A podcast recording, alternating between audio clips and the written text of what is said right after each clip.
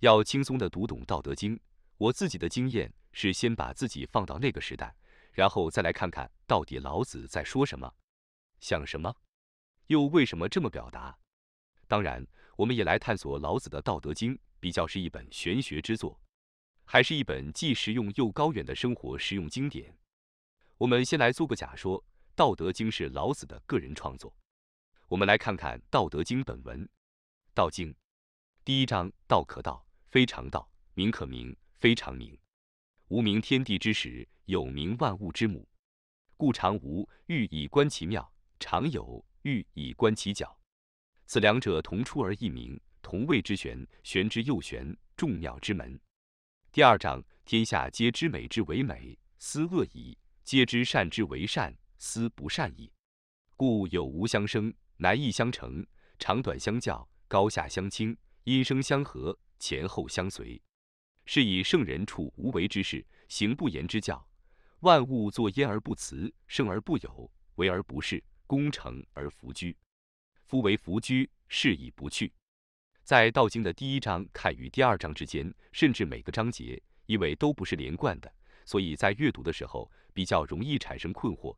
其中语义精炼生僻，对比今日时代，难免错愕困惑。虽说老子五千言文藻之精炼为美，但是上下文不连贯，确实让人难以一窥圣人之道。《道德经》老子五千言明显并非系统性的创作，比较像是《论语》的记述方式，由弟子分别把老子平日对话的重点摘要记录。八十一章的每一章或许都应该对应一段问话。如果我们自行模拟这个前提或问话，我们会忽然发现更容易了解该文章的本意。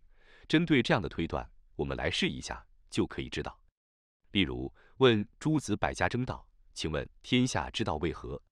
如何行道？老子答：道可道，非常道；名可名，非常名。无名，天地之始；有名，万物之母。故常无欲，以观其妙；常有欲，以观其徼。此两者，同出而异名，同谓之玄。玄之又玄，众妙之门。我们针对第一章来解释一下：道，因时因地变化，拿出来说的总是一直在变，就像世间万物的名字一样，有很多在我们还没有命名之前，它就已经存在，一直到我们给了它名字后，我们才理解有它。所以说，有名万物之母。因此，世间中所谓的有或无，完全赖于我们的理解与领悟。因此，道跟名是一样的。所谓玄，就是其本质或存在。完全跟理解与认知有关，所以称为玄妙，可以有非常多样的理解。例如，问百家争鸣，学成者不该尽所学，世人拨乱反正吗？老子答：天下皆知美之为美，斯恶已；皆知善之为善，斯不善已。故有无相生，难易相成，长短相较，高下相倾，音声相和，前后相随。是以圣人处无为之事，行不言之教。万物作焉而不辞，生而不有，为而不恃，功成而弗居。夫为弗居，是以不去。第二章这一段描述比较容易理解，我们就不做文字解释。从老子的说法中，似乎在百家争鸣的初秋时代，各种畅谈礼乐、仁义、兼爱、赏罚的治国学说，各种为拨乱反正的论述，老子的智慧当属最清澈。各种学说。无不提出各种扬善止恶、兴利避害的手段呢。唯老子看到大乱之时，方法越多，时局越乱。人自然对没有向往，好坏、难易、高低，人往往只看见一面，却疏忽万事万物都有先天的二元共存性，美恶相较，福祸相倚。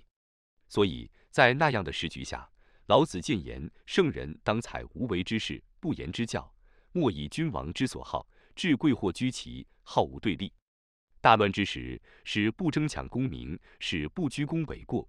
因此，圣人无为是不会只凭自己的喜好为之，而是依天道作为，使天下安生。我们在《道德经》上常看到一些沉重的用语，如天道、天下、圣人等，使得阅读的时候容易觉得有距离感。这个主要还是在于时代背景的问题。春秋时代的社会还是处于兼具体系化与规模化的大型部落形态，政治与军事上世袭封建，权力集中于少数的世勋贵族，社会秩序上在混乱中，社会制度在摸索中建立，没有普世价值观，甚至没有科学体系，群众只能依附于权力下生存，对与错没有标准。有时候，君王的一句话就是天道，君要臣死，不问理由，没有不死。这个时代，为了保有权势与社会资源，延续家族势力与资产，只有贵族子弟可以或需要读书。因此，社会价值分配与管理的秩序只有这些参与者，而思想对话的唯一对象便是君王。面对集权的唯一执政者，那能拿出来说的便只有圣人了。为什么老提圣人？圣人又是谁？圣人本质来说，就是君王希望成为的那个人。因为古社会体系权力的来源脱离不了君权神授，君王在某种意义下。必须扮演那位存在于神跟人之间，像神又像人的一个主体。于是，就忽然出现了一个圣人的虚拟角色，既不是天神，不能是古时候的哪位先贤，也不能是哪位成功的君王了。凡人都有缺点、致命伤，而君王又不能否认必须具备某种人性与神性。于是，圣人也就这样的合理存在，也不会有君王敢公然抵触。这也是为什么跟君王对话。世人总以圣人作为标杆的理由，被统治者无法跟集权统治者说你做了什么，我们不开心。于是圣人就成了最好的代言人，也是在君权神授年代，君王被期待要成为的那个可以稳定统治社会，并且不容易被颠覆的一个人设形象。相较于西方社会，这也是中国比较独特的一种现象。因此，换个说法，圣人即为道。不过，三国南北朝以后。随着社会秩序依然清晰，皇权世袭的制度已然具体，圣人在中国的政治演进过程中算是完成使命，圣人真的就成为遥不可及的圣人了。